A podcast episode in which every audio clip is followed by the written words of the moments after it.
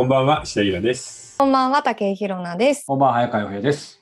さあ、また始まりましたね。はい。4月で今すよ。回はですね、まあ本なんですが、はい。えー新記録を作りました。新記録？はい。重さと厚さの新記録。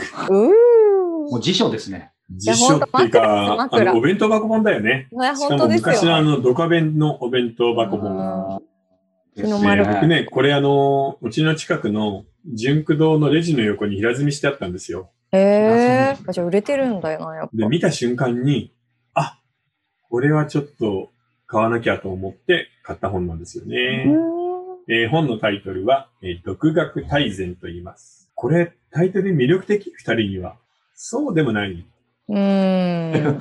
いや、なんか、うん。ちょっと、あの、冒頭からいいですか？はいはい。冒頭からいいですか？ちょっとあれだけ。ど。いや、僕ね、ある、ある、ちょっと意外だったのが、イラさんがまずチョイスするっていうことが個人的に意外だったのと、うん。これ実はイラさんじゃない方からあるですね、うん。えー某文芸の最大手、まあ3社ぐらいって言って分かっちゃいますけど、そこの編集者の方から、いや、早川さん、この本知ってるって言われて、ビジネス系の方とかから言うと、まあこれね、だえっ、と、確かダイヤモンド社だと思いますけど、うん、そうだね。うん。あの、言われるんであれば、すごい納得なんですけど、まあ、いかに売れてるとは、イラさんとその文芸の、あの、大戦でやってる二人から言われたのがちょっと意外だったんで、逆に、まあ、今日その話になると思いますけど、イラさんから改めてなぜこの本なのかなっていう。いや、だからね、僕自身が本当に独学なんですよね。うんうんうん。独学。うん。小説の書き方って、一応それらしい創作講座みたいなのあるけど、ほとんど役に立たないのばっかりなの。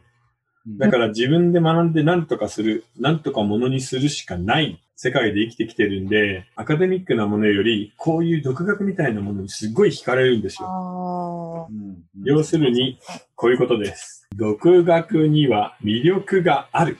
ーう。うんんうんなるほど。あの、この僕の魅力クラジでも何回か言ってるけど、大人になってから、例えば半年でも1年でも2年でもいいけど、その期間何かテーマを決めて、自分で何か学んでおくと本当にいいよ。役に立つよ。テーマは何でもいい。イタリア料理でもいい。俳句作りでもいい。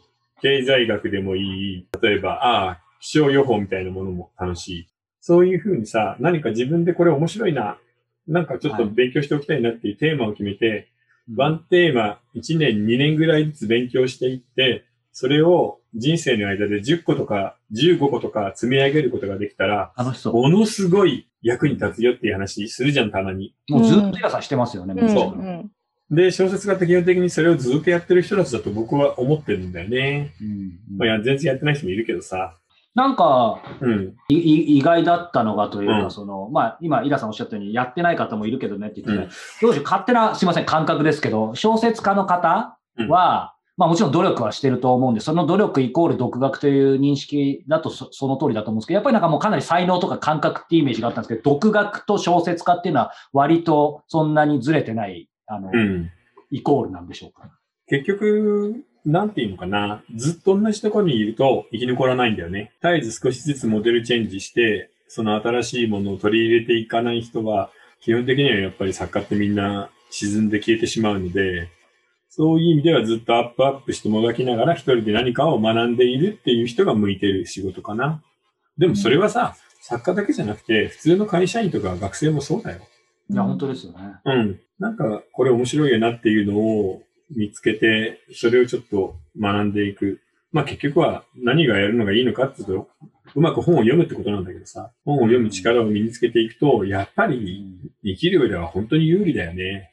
うん特にほら、今、アメリカの短大卒以下、コミュニティカレッジ卒以下のアメリカの白人の死亡率がどんどん上がって平均寿命が下がってるじゃない？それは知識がない人とか、知恵のない人が生きづらい世の中にどんどん今なってるんだよね、世界中で。うんで、それはこの先もう絶対変わらないから、だとしたら、その格差の上の方にちゃんと行くには、自分なりに学んで知識とか知恵をつけるしかないよっていうことなんだと思う。あそれは去年まさにコロナ禍で特にお金の特集とかした時も、イラさんそのことはおっしゃってましたね。うんもちろんお金だけの話じゃないけど、そこの知識、知恵をつけるかつけないかで、こっちの世界行くか、こっちになるかっていう。そう。だって今、刑事回復って言うじゃない？いいところ、お金持ちはこう上がって、普通の人たちはこう下がっていくう。んね。そういうことなので、でも、そういうふうに言うとさ、なんか、あ、じゃあ、結局、金のためとか豊かになるためなのかっていうふうに思うかもしれないけど、でも楽しいよね、実際。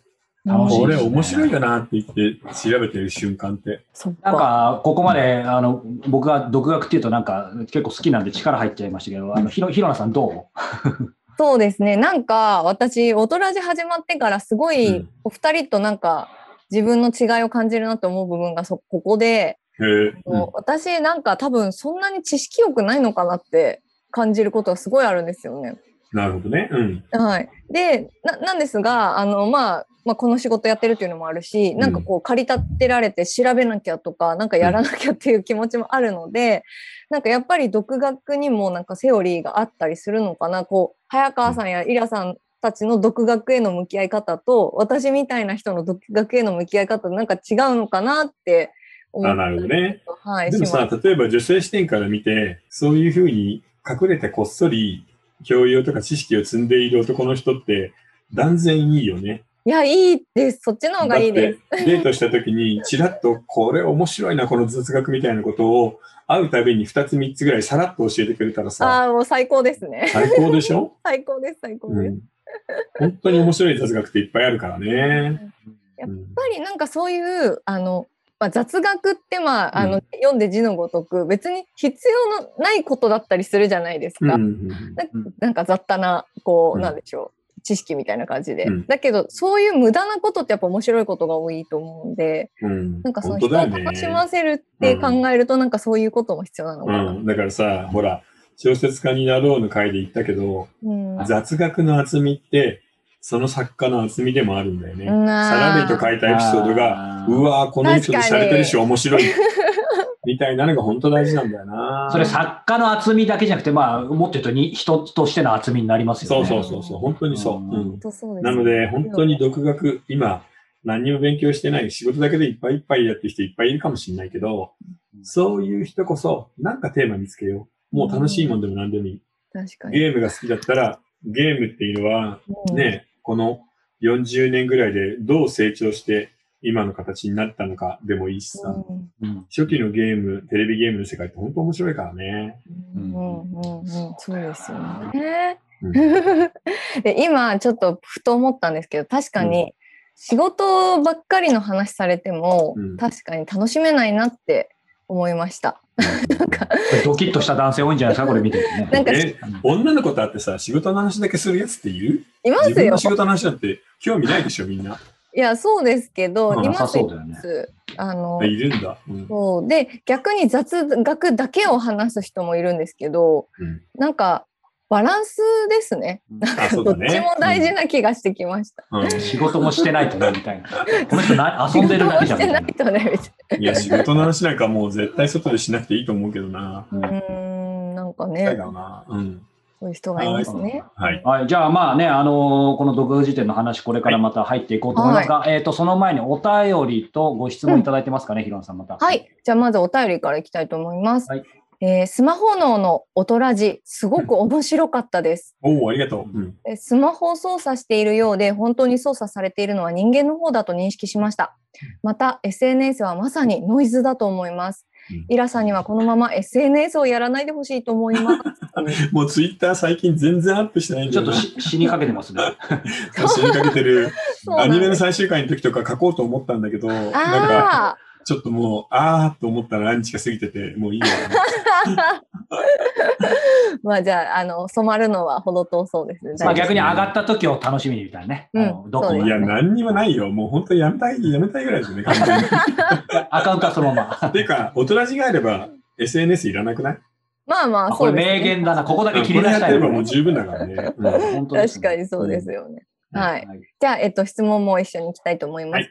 20代の女性からです。はい。えーこんにちは。いつも楽しく拝聴しています。えー現在私は大学4年生で就活をしてきました。そっか。うん。